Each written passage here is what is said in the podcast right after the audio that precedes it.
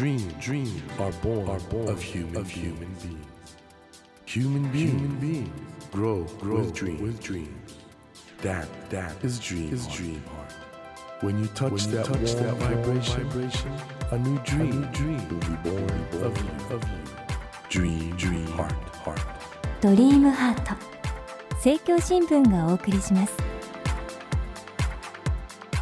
皆さんこんばんは茂木健一郎ですこの番組は日本そして世界で活躍されている方々をゲストにお迎えしその方の挑戦にそして夢に迫っていきます。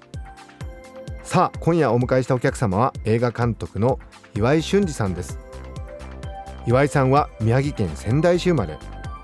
高校生の時に映像制作に興味を持ち大学時代に自主映画を撮り始め91年テレビドラマ「見知らぬ我が子」の演出でプロデビューされました。93年打ち上げ花火下から見るか横から見るかで日本映画監督協会の新人賞を受賞。その後アンドゥでベルリン国際映画祭のネットパック賞を受賞。ラブレターは韓国をはじめアジアで大ヒット。以降スワローテールやインターネット上で展開した自作の小説を映画化したリリー・シュシュのすべて。ウェブ配信された短編をもとにした花とアリスなどを発表し国内外で高く評価されていらっしゃいます。その岩井監督が新作リップ・ヴァン・ウィンクーの花嫁を取り上げ3月26日から劇場公開されます。今夜はこの作品が誕生するまでのお話を伺っていきたいと思います。よろしくお願いします。あどうもよろしくお願いします。いやあの僕今日は嬉しいです本当に。い。やもう岩井さんのねその作品の一貫したね詩的世界っていうかもう一貫した岩井俊二ワールドって本当にファンが多くてもう、まあ、僕の前でも。あそうですか。いやいや。いや本当嬉しいです。いろいろぜひよろしくお願いします。どうぞよろしくお願いします。岩井さんあの今回の最新作リプワンウィンクの花嫁。はい。素晴らしいですね。ありがとうございますまあねちょっとネタバレになるということを思いつつ、ちょっとこのリプワンウィンクの花嫁の手元にあるあらすじをご紹介しますとですね、SNS で知り合った男性と結婚した主人公これ黒木華さんですね。親族が少ないため何でも屋の男性に結婚式の代理出席を依頼して式を挙げるところから始まるんですけれどもその後その主人公がこう何でも屋さんから奇妙なアルバイトを次々と斡旋されるその過程でいろいろな出会いと経験を通して生まれ変わっていくという一応あらすじになっているんですけど、はい、不思議な映画だよね。これあのなんていうかちょっとネタバレになっちゃうんだよね。なんかなんて言ったらいいのか。いや不思議などういうところからこの映画は発想されたんですか？まあちょっといろんなところからだったと思うんですけど、映画の中にちょっといろんな不思議な職業が出てくるじゃないですか。そうですよね、えーアルバイトとか、え意外とあのリサーチしたというより身近にそういう人がいたりそういう人たちを目撃したりっていう個人体験が結構あってね。そそそうなんですか？えーそうなんですね。でそういうのがだんだん積もり積もってこういう話になったっていうところはあったんですけど。綾野剛さんのやってる謎の仕事？はいはい。ああいう人が実際にそうですね。いるですね。ちょっといろいろ調べてるうちにこう出会ったりとかなんかしていくうちえに、ー。いやなんかなかなか 知らない職業っていっぱいあるんだなっていう感じでしたけど。映画の中だと本当綾野さんの演技がもう素晴らしくてすごいなんかリアリティがあってああいうこと実際にやってる人が？まああれは何でもやっていうことなんですけど、何でもやってるだけあって何でもやるみたいで。結構闇な世界もなんかいろいろあって、え。ーまあ映画はまだ手ぬるい方かもしれないな。えあれでも？そうですね。驚くようなことも。頼まれればまあ法に触れない限りはっていう人もいますね。綾野さんのあの人柄っていうかねキャラクターってすごい印象的だったんですけど、よく考えたら問題っていうか困った人なんだけど憎めないっていうかそうねですね。なんか不思議な悪人なのか善人なのか全くわからないっていう。うんまあもともとね岩井監督の映画を、まあ、すごくポピュラーだけど一方で芸術映画なんでそんな完全懲悪とかそういうことじゃないっていうのはもともと前提なんですけどそれにしてもねあの綾野さんのあのキャラクターは不思議でしたね。そうですね。えーで黒木華さんはい。不思議な方ですね。そうですね。まあ、この映画1年ぐらい飛び飛びで撮ってたんですけど、はい。その前にちょっと一緒に映画の番組があってずっと2年ぐらいご一緒してたんですけど、うん。まあ、その流れでこの映画作る流れもあってはい。こう共犯関係っていうか共犯関係。が楽しかったですねこの期間ずっとやってて。うんもちろん綺麗な方なんですけどなんか目が離せなくなるっていうかうん。どういうことなんですかこれ監督？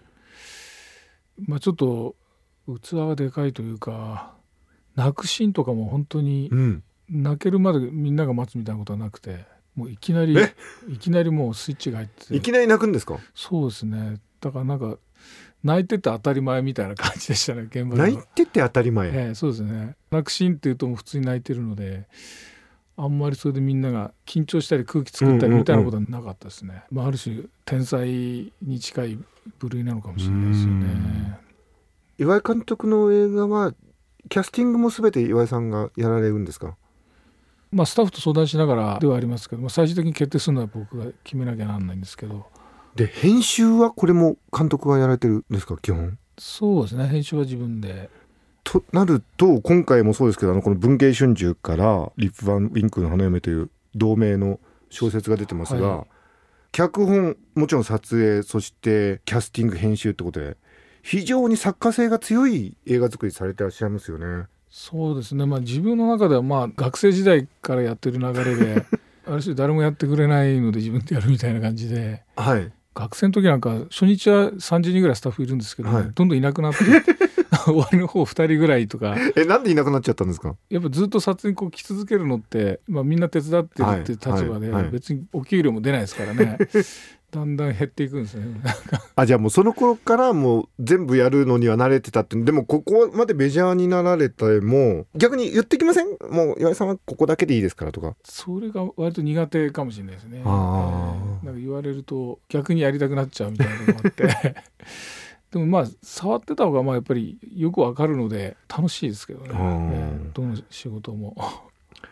この「リップヴァンウィンクルの花嫁。はい、」ちょっと長尺っていうか3時間ぐらいですかねそうね。はい。どうですか？作られた結果というか自分で見て。うん。自分で言うのなかなか難しいんですけど。まあでも撮ってる間もどんな映画になるか自分でもよく分かってなかったので。そうなんですか？えー撮影もなんか撮りながらまた思いついては書き足したりなんかしてどんどん変わってもいったので何やってんだろうな今どこにいるんだろうってだんだん分かんなくなってきたりして。まあとにかく最後まであの撮れる限り撮って仕上げてみようみたいな感じだったんで使わないかもなと思いつつ台本書いて撮ってみたりとか、い、ろいろちょっと実験も含めてあそうなんですか。やってみたら意外とやっぱりほぼほぼみんな使える状態で入ってきたら3時間になっちゃったっていう感じでまあそれ以上短くしてもなかなかパッとしなくてですねはい。やっぱ3時間が一番いい長さだよねっていうプロデューサーと相談してもうこれでいっちゃえって行っちゃえと。っていう感じでしたけど僕は一番好きだったシーンはお酒飲むシーンがあるじゃないですか。はい。最後の方で、はい。あれすごいですね。はい。あれは最初からあったんですか？頭の中に。あれは割とそうですね。最初からありましたね、えーネタバレ少しになりますけど泣くうん。綾野くんが泣いたりするとこあるんですけど、そこは綾野くんとなんかあの打ち合わせしてる時に思いついてっていうのはちょっとあったんですけどね、うん。えーそれ以外はもう元々本にあってカタルシスというかねあそこでなんかいろんな感情がうわーっとなんかもう妙なね。そうですね、えーこう分かり合えないはずの人と人と人と人みたいなのがなんか炸裂するあの瞬間になんか分かり合えなかったはずの関係者がうわーっとね、えーそうですね。あのー岩井さんといえばもう「スワローテール」とか「ラブレター」とかもう何なんですかねこの岩井さんの映画の持ってるご自身ではどう分析されますか？そうですね。うん。なんか自分の好きな世界はあって必要にそこをやってる感じはするんですけど、うん。まあ共感していただけるお客さんがいてラッキーだったかなとは思うんですけど、僕から見るとなんかちょっとある種のフラジャイルな感じっていうか、うん。命が揺らぐ感じとかそういうのがやっぱり岩井さんのやっぱり映像の圧倒的な詩的なイメージっていうか、うん僕ピクニックなんかもすごい好きであのラストシーンなんかもすごい好きですけど、ええ。ちょっとどういう意味って言われてももう見てもらうしかないっていうようなね。そうかもしれないですね。う うん。んで今回の配役陣もすごいですよね。先ほど曲かけました、ええ。コッコさん。黒木華さん。そして綾野剛さんという。ね。ええ。不思議なキャスティングですけど。え演技指導ってのはどういう形でされるんですか、いやそんなに指導みたいなことは普段あんまりしなくてですね、はい。どういう現場ではどう捉えてらっしゃるまあ、まずなんかちょっとやってもらって、はい。それぞれの解釈ではい。やっていただいてまあなんかあればまあ言うんですけど、はい。なんかあんまり説明って感じではないかもしれないですね。逆にその人ができそうなスタイルっていうか、はい。それをこっちで分析して追いかけてなんかこうその人が一番こううまくいくようにっていうサポートをしてるような感じなんだと思うんですけど。岩井監督はあの今お話ししてもらいますが物静かなねイメージあるんですけどずっと撮影現場でもそうですか？いやそんなことはないですね。えあのやっぱどううん。広いところでやってるんで、はい。やっぱあの大きい声で伝達したりっていうのもあるんでそういう時は甲高い声出してると思いますけえど怒ったり怒鳴ったりすることもあるんですか？ありますしねやっぱそれは。あるんですか？ええそれは現場ではありますね。えあとテイクはどれぐらい撮られるんですか？そうですね。同じまあなんかカメラアングルはい。でそんなたくさんは撮らないと思うんですけど結構いろんなアングルから撮ることが多くて、ええ。まあワンシーン中カット以上は撮ってるんじゃないですか。なんか。えそうなんですか。そうですね。うわえじゃあ役者さんもかなり大変ですねそうですね。意外と待ち時間があんまりないん？チームで。どういうことですか？待ち時間がないって。うち照明を僕がやっちゃうんでえ？そんなにこだわってやらないっていう変なんですけど割とパパパってやっちゃうんで。いやいやでも光の回り込みとかものすごいなんか特徴的な印象ありますけども。そうですね、まあ、できるだけナチュラルライト使いながらうまくこう調整するんで試行錯誤があんまないですねそこに。あパッパッパって言っちゃうんですね。そうですね。そのまますぐ撮影しちゃうんで役者さんが本当に控室で長く待つみたいなことがなくて。へえで一日中演技してるみたいな状況になっちゃうんで。結構役者さんの負担が重たいかもしれない面です今回のねリファーウィンクの花嫁でも水槽のシーンがじゃないですか。ああいうところの光ライティングとかものすごい印象的なんですけどあれもじゃあもう監督自身がそうですね。パッパッパって決めちゃうんですか？パパッパってやってます。ねえ。えあのーいわゆる岩井組ってのはずっと同じ方がやってらっしゃるケースが多いんですか？割とまあそうですね。まあ、あの海外でやってる時はまたチーム変わったりするんではいすけど日本だとまあ割となんとなく同じメンツで集まってやってる感じなんですけど。ということは皆さんあうんの呼吸っていうかもう大体分かそうですね。ってるっていうか？ええ。カメラマン、まあ、メインカメラマンがもう一緒に照明やれる子なんで、はい。まあ、2人でチャチャチャってもうあうんな感じで 組み上げていっちゃうんで。機材的にはもうあれですか？デジタルになそうですってねデジらっしゃるんでね。タルですすね。うん多分映画に最初にデジタル持ち込んだの僕が一番お早かったんですよ。あそうですか、ええ。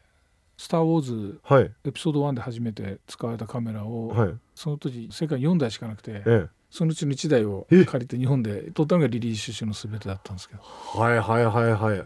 えっ、とかなり高かったですか？いやあのベータ版だったんでえ。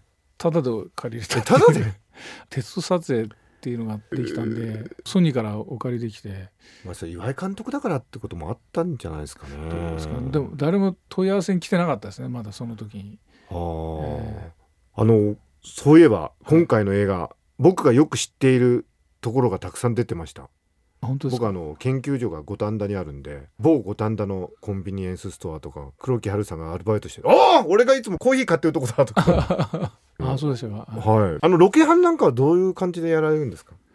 ロケはやっぱりスタッフがあちこち方々探してきてくれたりえあと最近は Google マップとかがあるんで こんなとこかねなんて言いながらみんなで Google マップいじりながら探したええりストリートビューかなんか見ながら？はそうですね。実際にココさんのご実家があるじゃないですか、いはいはい。あれは本当に Google マップで大体こんな感じの家なんだけどででスタッフが交渉して OK が出たっていう。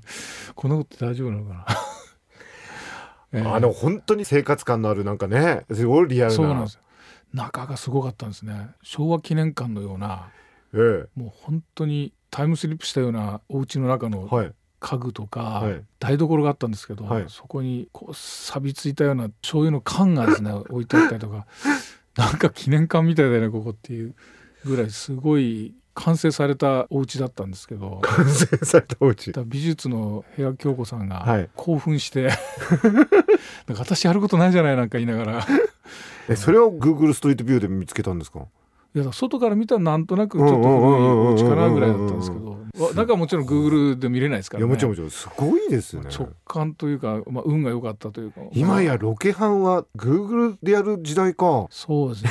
昔は本当に車で走るしかなかったんですけど、はいはいはいはだからもう1日なんか4箇所ぐらい見たら終わりみたいな感じだったんですけどおー。今 Google があるんでかなり絞り込めるのですごい便利になりましたね。すごい。僕ねなるほどと思って岩井さんはもう僕の中では圧倒的に詩人なんですよ。あそうですか。あの映像の詩人っていうかね、タルコフスキーじゃないかぐらいの。あだけど今伺ってると本当に新しいテクノロジーの取り入れには本当積極的でいらっしゃいますよねそうですね。まあちょっと面倒くさがりっていうのはあるんですけど なんかこれどうにかなんないのかなっていつもなんかしんどいことがあると、はい。もっと簡単にできないのかなとかって思ってる結果だと思うんですけど、そのあたりもですねちょっと来週も引き続きそのテクノロジーの関係とかもねお伺いしていきたいんですが皆さん映画「リップ・バン・ウィンクルの花嫁」もうちょっとですねもうちょっとで公開になるという。ええ3月26日公開ですね、はいもう岩井さんはもうだからファンダムは確立してるんですけど横にもっと見てもらいたいですよね。そうですね。今まで見てない人とかにあもそうですね。ぜひ。また来週もお話伺いますがファンに一言あそうですね。とにかく頑張って作りましたんで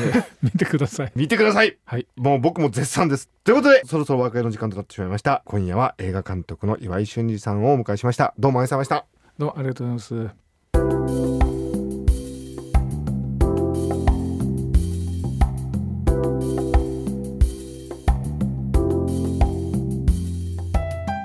Dreams, can't be seen, can't be seen with a naked, eye. naked eye. But we sure But we can, sure live, can our live our dreams. Dream, heart, dream heart is in you, is in you, and it will make, it will make a brand, a brand new, new you, you. Dream, heart, dream heart. 日本そして世界で活躍されている方々をゲストにお迎えしていますドリームハート今夜は映画監督の岩井俊二さんをお迎えしましたあの岩井さんはもう以前から私あの作品はもちろんですけどご本人もお目にかかってるんですけどねやっぱり非常に繊細で緻密な方なんですけど一方で大胆さもあって今日お話ししてるのもね非常にはっきりと物事を見て実行していくってことをやっぱりやってらっしゃる方だと思うんですよ。だそのあたりのその柔らかい部分と非常にしっかりと突き進んでいくその両方がねあるというのがやっぱり岩井さんのすごいとこだなと改めて思ったんですけども、まあ、今回のね「リップ・ファン・ウィンクルの花嫁」岩井監督のファンの方もまだねご覧になってない方もぜひご覧いただけるとねこれ大きな感動が待ってると思います。さてドリームハートのホームページでは過去のゲストインタビューをポッドキャストにてお聞きいただけます。ご興味のある方はぜひアクセスしてみてください。さあ来週も映画監督の岩井俊二さんをお迎えします。どうぞお聞き逃しなく。それではまたこの時間にお会いしましょう。ドリームハートお相手は森健一郎でした。ドリームハート。政教新聞がお送りしました。